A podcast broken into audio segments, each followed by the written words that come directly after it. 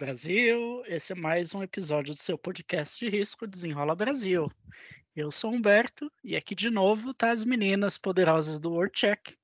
Oi, Laura. Oi, Karina. Oi, gente. Olá, tudo bem com vocês? Tudo bem por aí? Tudo bem. Tudo ótimo. Karina tá saindo de férias, né? Por isso tá tudo É, ótimo, né, Karina? Por isso que eu falei ótimo, já ia explicar. que vou sair de férias. Hoje é meu último dia, só volto ano que vem. Karina já tá com a mala aqui debaixo da, da mesa. Karina vai bater o cartão e já direto para o aeroporto. Exatamente. Ela tá só esperando dar o horário. É, nossa, vocês é, me animam, né? E o Natal, Pode gente, estão preparadas? Estamos preparadas. Eu tô prontíssima para comer tudo que tiver na minha frente.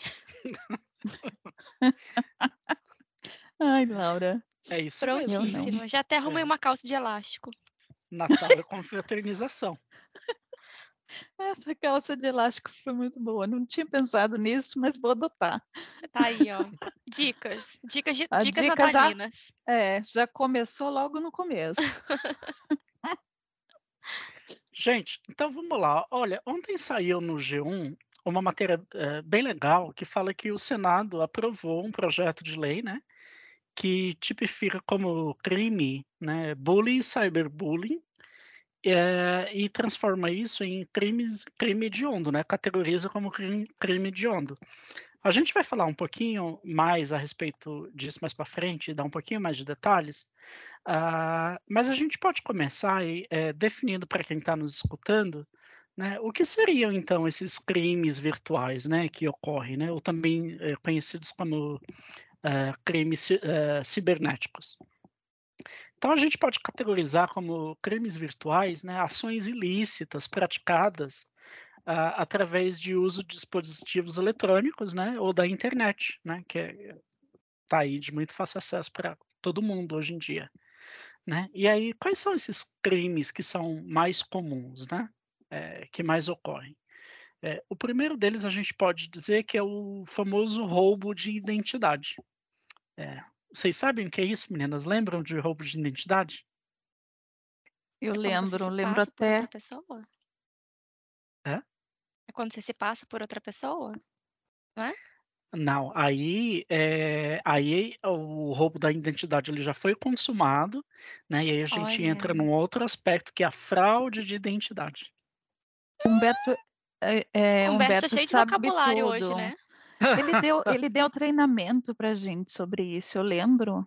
É, Ele É sabe verdade. tudo. É verdade, tudo não, eu sei um pouco só, né? Então, mas eu sei o suficiente para trazer informação útil aqui para esse podcast. Exatamente.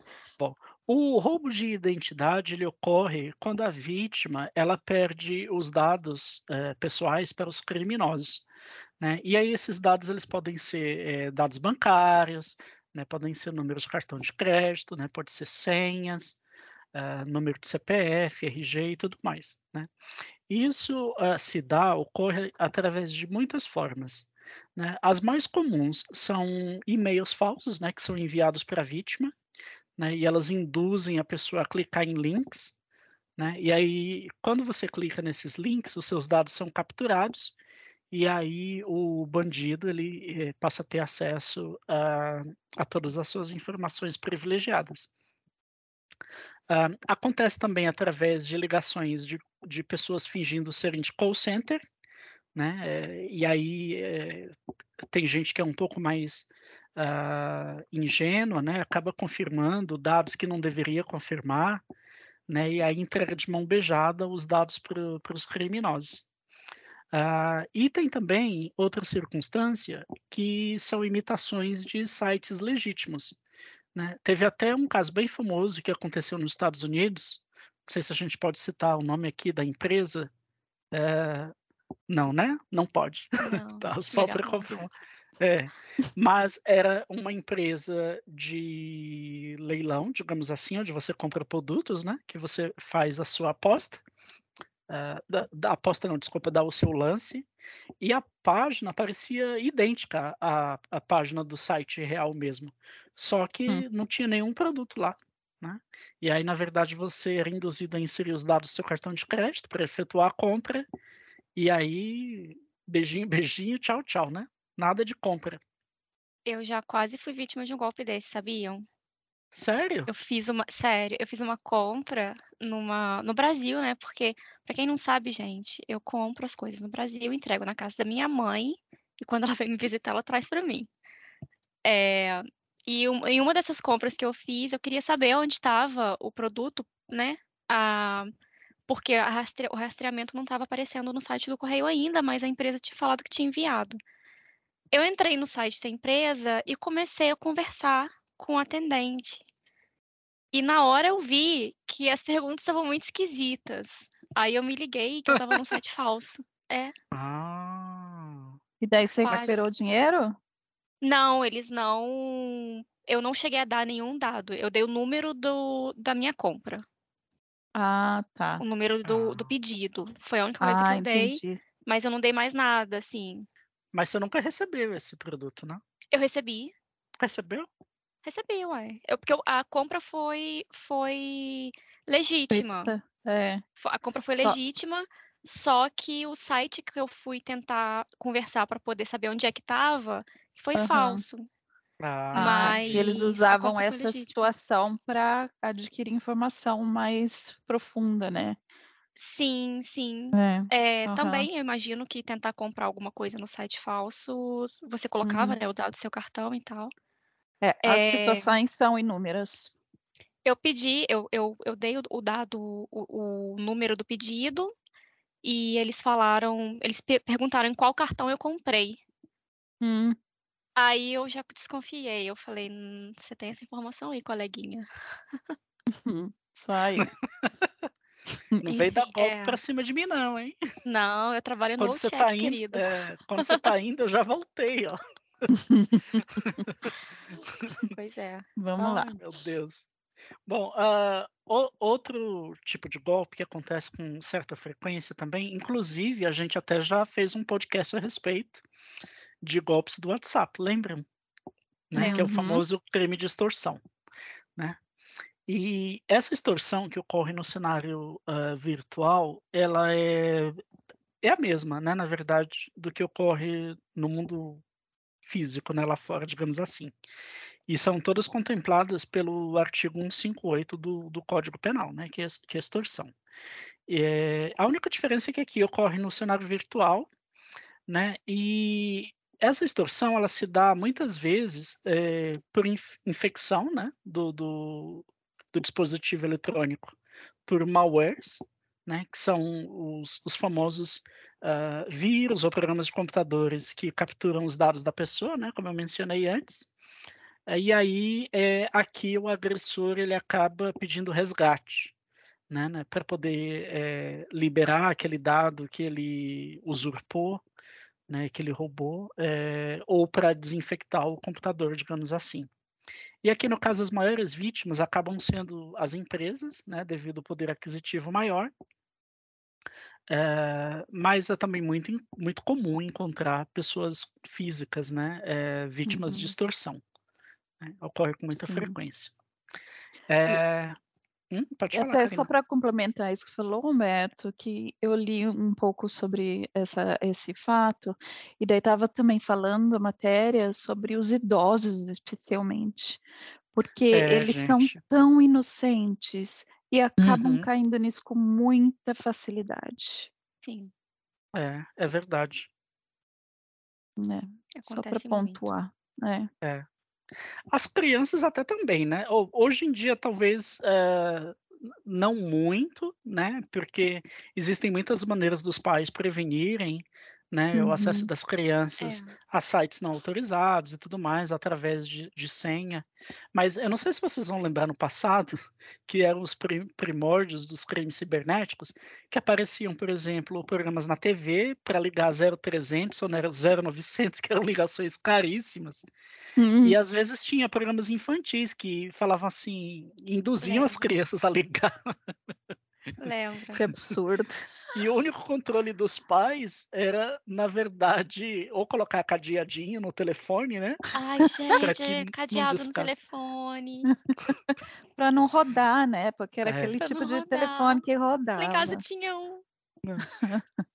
Para quem tá nos escutando, eu sou jovem, gente, eu fiquei sabendo disso através de YouTube. Ele viu no museu. Claro, claro, Humberto. Não estamos nem, nem pensando em revelar Entendi. a sua idade. Ah, tá bom, Karina. Karina, Karina, não faça comigo cyberbullying. Isso. Não vou fazer. Agora é crime de honra. Agora.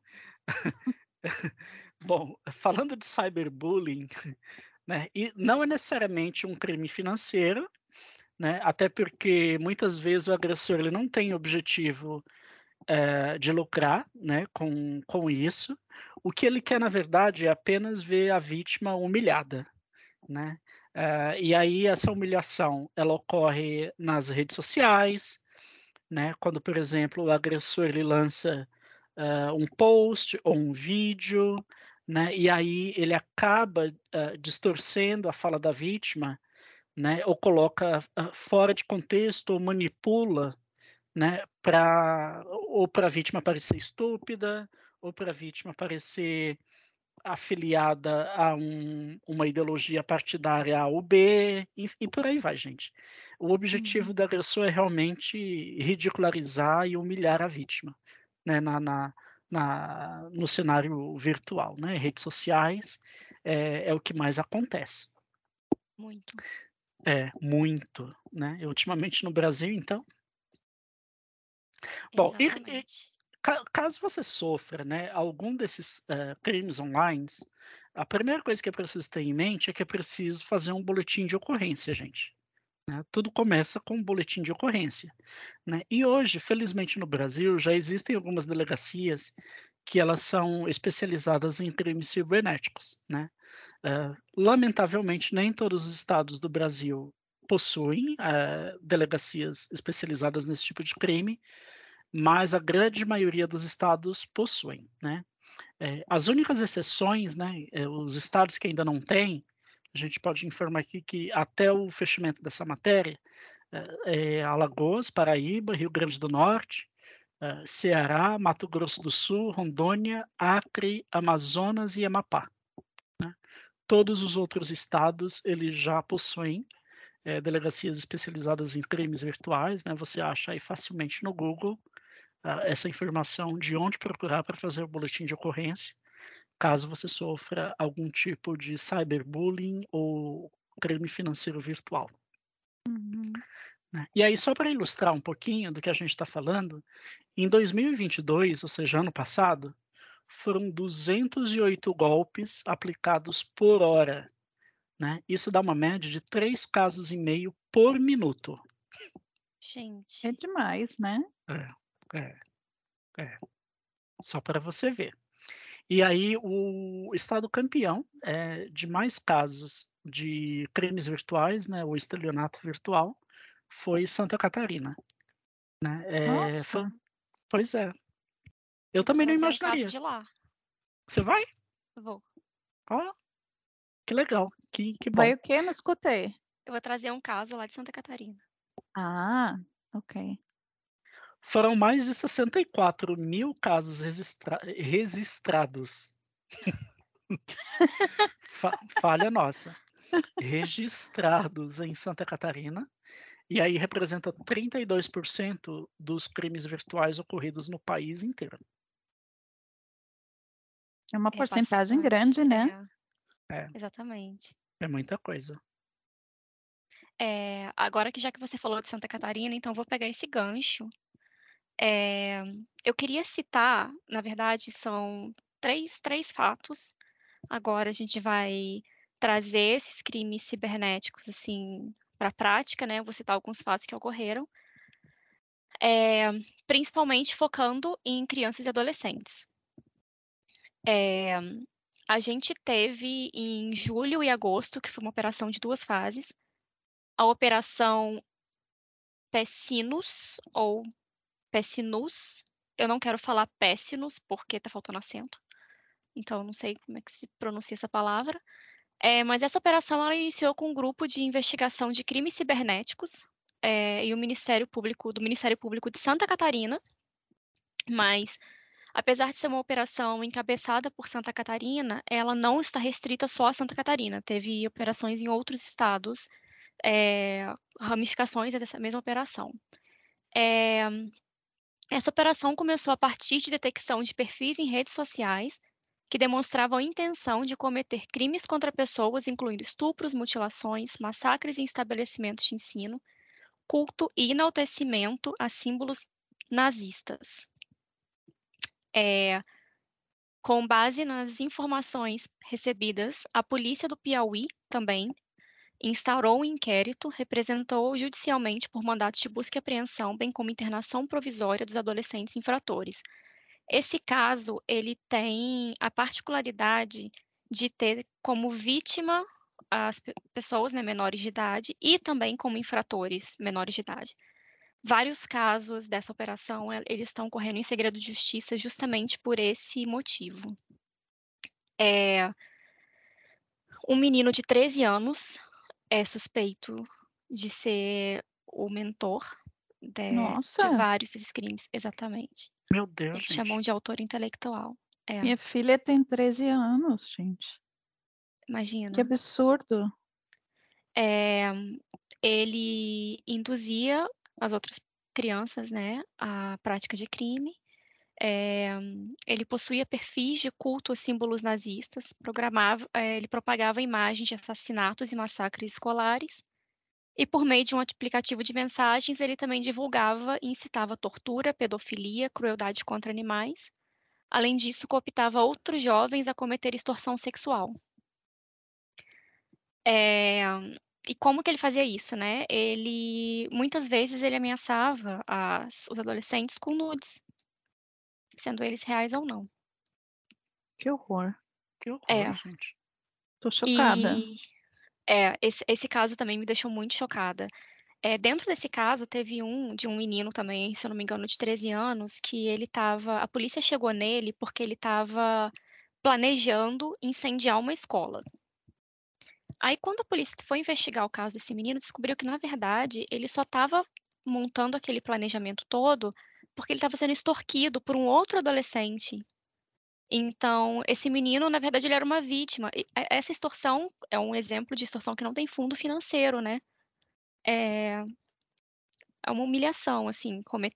induzindo outra pessoa a cometer um crime, extorquindo Sim. ela a cometer um crime, né? Hum. É... E também. Muito complicado. É, eu, a gente fica pensando assim, o que acontece quando é um menor, né? Uma criança?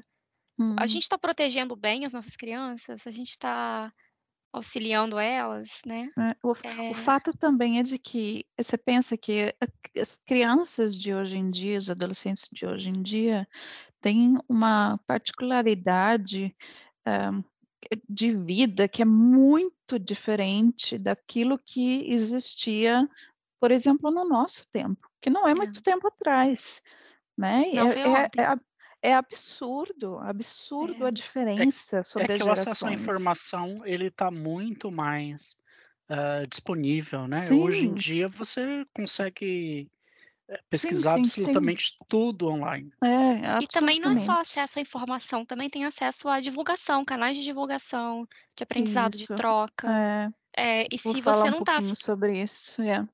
é. e se você não está fazendo troca com as pessoas certas, né? Exatamente. É, é complicado. E que informação é essa que essa criança tem acesso, né, também. Exatamente. Né? E tem outras questões também sociais, como, por exemplo, é um lado disfuncional, né? Quem são esses pais? Né? Como uhum. se dá uhum. essa educação? Uhum. A gente sabe que pelo contexto de vida hoje da nossa sociedade, os pais eles dedicam muito menos tempo ao, à educação dos filhos, né? A educação é. ela acaba sendo terceirizada aí para as escolas, né? Enfim. É, exatamente. Que são justamente alvo de ataque. Exatamente. É. É, eu queria agora pular né, para o segundo caso que eu trouxe, é, que é o chamado sextorção. É, eu acho que o nome é um pouco autoexplicativo, mas é, o que, que é uma sextorção? É, o Tribunal de Justiça de São Paulo, ele diz que não tem estatística, porque diversos, mas tem diversas condenações e processos, no, pelo menos no Tribunal de Justiça de São Paulo, sobre esse caso. Muitos tramitam em segredo de justiça, porque, como eu falei, envolvem menores e, portanto, a informação não é pública. É, as vítimas de sextorção, elas são adultos, tá? Não são crianças, mas é, tem um componente na extorsão que envolve a criança. O adulto, ele é encontrado, ele é garimpado né, nas redes sociais pelo predador, vou chamar de predador, o perpetrador do crime. É, conversa vai, conversa vem. O, o per, perpetrador do crime manda uma foto nua de uma mulher jovem, enfim, e pede pro, pro, para a pessoa, né, ou de um homem, enfim, depende de quem está conversando, pede para a pessoa mandar uma foto deles também. Depois de um tempo trocando essas fotos, é, alguém entra em contato e fala: Olha, essa pessoa que você está trocando foto é minha filha, ela é menor de idade, eu vou te denunciar para as autoridades. E se você não me pagar um tanto de dinheiro, é, eu vou divulgar, contar para sua esposa, vou te denunciar por pedofilia. Não é necessariamente a criança que está extorquindo ou sendo extorquida, mas alguém está usando fotos de criança para poder extorquir outra pessoa. É. Meu Deus, gente. É, é muito e complicado. Essas, e essas extorsões, elas não acabam aí. Porque depois da primeira leva de dinheiro, os criminosos eles geralmente entram em contato novamente falando que a criança teve está passando por problemas psicológicos. É, teve até um caso que a pessoa entrou em contato falou que a criança se matou e pediu mais dinheiro. Exatamente. Não necessariamente é, tem uma criança envolvida, mas eles... Muito triste essa Exatamente. realidade. Esses dados Meu são Deus, complicadíssimos. Gente, que horrível. Eu fiquei passada quando eu vi que eles também estavam pegando. E eles muitas vezes pegam foto online ou é foto de alguém que eles extorquiram antes pedindo nudes, entendeu? Uhum. É... Uma coisa que, que eu queria falar aqui também é que é um alerta para os pais. Eu acho que eu já falei isso antes aqui, mas não postem foto dos seus filhos para é, na internet. Gente. É, Exatamente, é complicadíssimo. É muito perigoso. Tem que tomar muito cuidado com rede social, gente. É, é eu, muito perigoso. Eu, eu, de um tempo para cá, eu tô evitando fazer isso, porque a gente, como, como pais, a gente tem essa, esse lado da gente, por exemplo, se você tem uma conta num, numa rede social, alguma coisa assim, e seu filho ou sua filha um, tem um, um atingimento, sabe? Tem uma conquista, uhum. por exemplo, na escola. E daí, por exemplo. Você quer compartilhar, minha... né? Você fica Exatamente, orgulhosa. você é. quer compartilhar e tudo mais. Eu, na verdade, eu, eu antigamente eu colocava foto deles e tal, daí a minha família vai lá, coloca alguns comentários e tal, não sei o quê. Mas hoje em dia é uma coisa muito complicada, é. porque você está expondo mesmo quem é tá. a sua criança. Existem e... muitos dados pessoais que você consegue. E a criança, é, isso, isso foi divulgado assim amplamente pela Polícia Federal. A criança não precisa estar, tá, tipo assim, roupa de banho, sabe? Não. A criança de uniforme de escola. Exatamente. A pessoa vai saber onde a criança estuda. Exatamente. Entendeu? É muito complicado mesmo. É. Né? Uma triste é... realidade. Agora, a gente falou, né, só de desgraça, desgraça, desgraça no Brasil. É, mas a gente, infelizmente, não está sozinho nessa. É, uma coisa que eu queria trazer também é que os Estados Unidos também têm recordado é, um crescimento no número de extorsão online de crianças e adolescentes.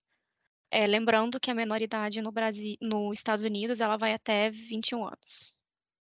Então, 20, 19 anos são considerados adolescentes no Brasil, ou pelo menos menores de idade. Nos Estados Unidos.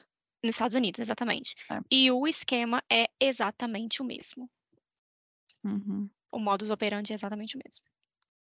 Ok.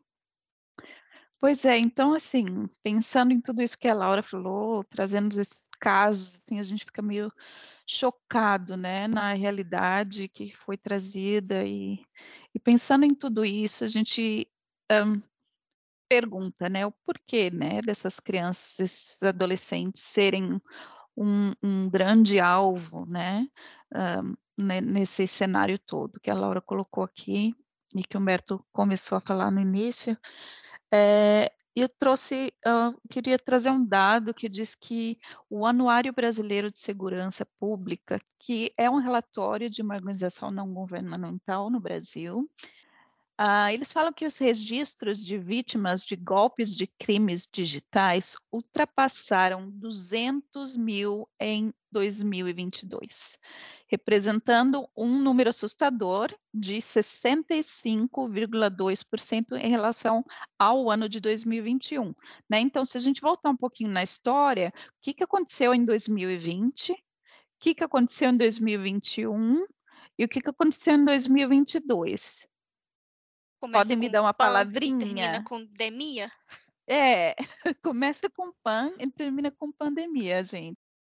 Então, a pandemia virou a cabeça das crianças, das famílias, a situação familiar, e de emprego e de escola, tudo, virou tudo de perna para cima, gente. O Covid chegou para mudar tudo, mudar do que a gente estava habituado, né? E trouxe uma realidade muito chocante e que no começo a gente teve que se adaptar a isso, né? E o que aconteceu? A gente pensou, ok, tá todo mundo em casa, as crianças não podem ir para a escola, os pais não podem ir para o trabalho, mas as crianças no começo, as escolas não sabiam como fazer como dar continuação ao estudo. Então, teve uma fase que as crianças ficavam em casa sem fazer nada. E daí, os pais tinham as crianças em casa, próximos deles, mas os pais teve, tiveram que continuar trabalhando. Então, isso trouxe uma certa frustração e um certo desafio muito grande. O que aconteceu? Os pais precisavam trabalhar, as crianças não tinham nada para fazer, e o que aconteceu? O tablet na mão, o celular na mão. E essas crianças caíram de cabeça no mundo da internet. Essa é uma e não é tinha nada para fazer, né? Porque não podia não sair de casa. Nada, não podia é. nem jogar bola na rua. É. Então, assim, foi literalmente não tinha o que fazer. Então, a internet, o acesso à internet, foi a solução que a, os pais encontraram para aquele período. Eu lembro muito bem, eu tenho duas crianças em casa, que é na, agora são adolescentes, mas as crianças, os meus filhos caíram na internet, gente. E assim, por mais que você tenta defender o seu filho e criar métodos para estar é, é, vigiando e saber onde eles vão, o que, que eles estão fazendo, com quem estão se comunicando, é uma situação muito complicada e que a gente internet... não consegue controlar tudo. É, a internet é meio terra de ninguém, assim. É, exatamente. É. Então, assim, nesse período, gente, as redes sociais se tornaram uma atividade que mais cresceu né, entre adolescentes de 9, adolescentes e crianças, né, de 9 a 17 anos no Brasil em 2021, falando isso, alcançando essa porcentagem, né, essa idade, teve uma porcentagem que alcançou 78% dos usuários de internet. Então você pensa na, na no mundo da internet no Brasil, é, todo mundo que usa internet, trabalhando ou sei lá o que, ou assistindo alguma coisa, nesse 100%, 78% foram crianças na faixa etária de 9 a 17 anos. Pensa no quanto que é isso. É um número muito Gente, grande. É muito. É um número muito grande. Eu também fiquei chocada.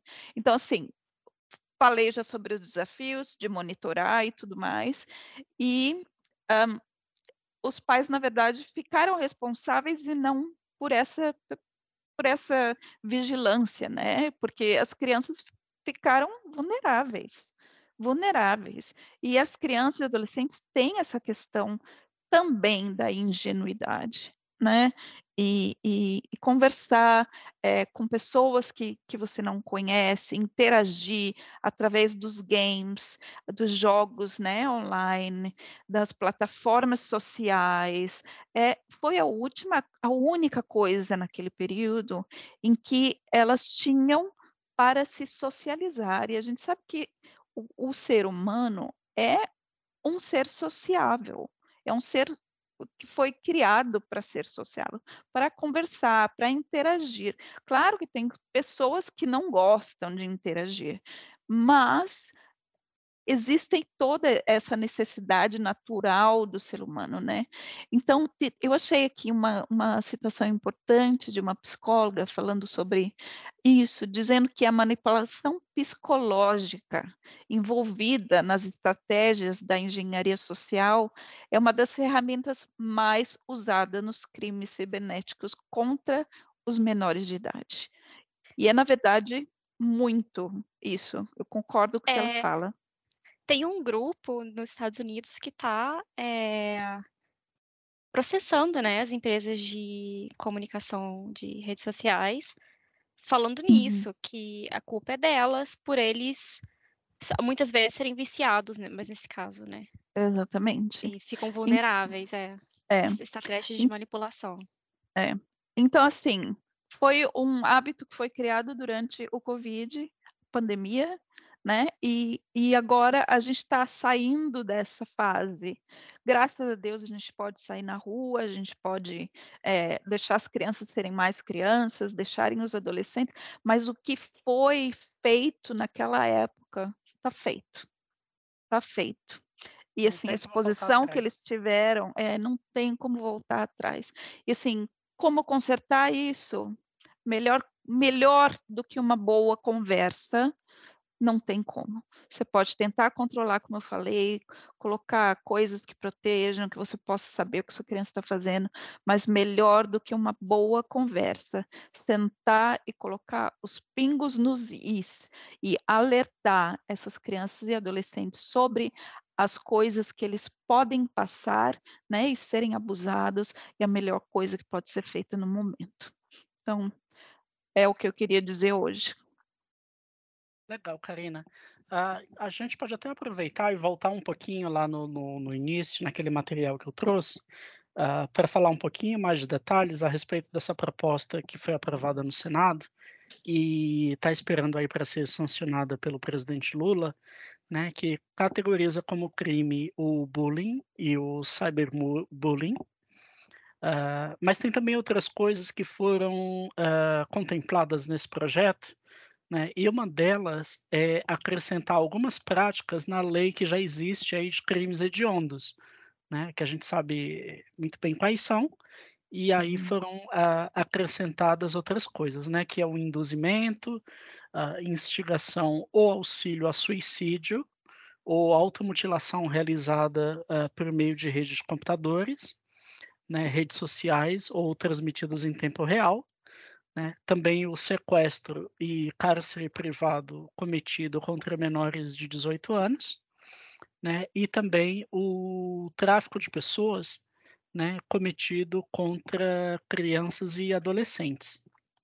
Né? Eu acho muito válido, né? porque você se aproveitar, por exemplo, das, das redes para instigar crianças a se suicidarem, né? Tinha muitas brincadeiras, não sei se vocês lembram, acho que é Baleia Azul, Golfinho Azul, algo assim parecido, um jogo de internet que induzia crianças ao suicídio. Não sei se, se vocês lembram, algo que surgiu há pouco tempo aí, vira e mexe e volta.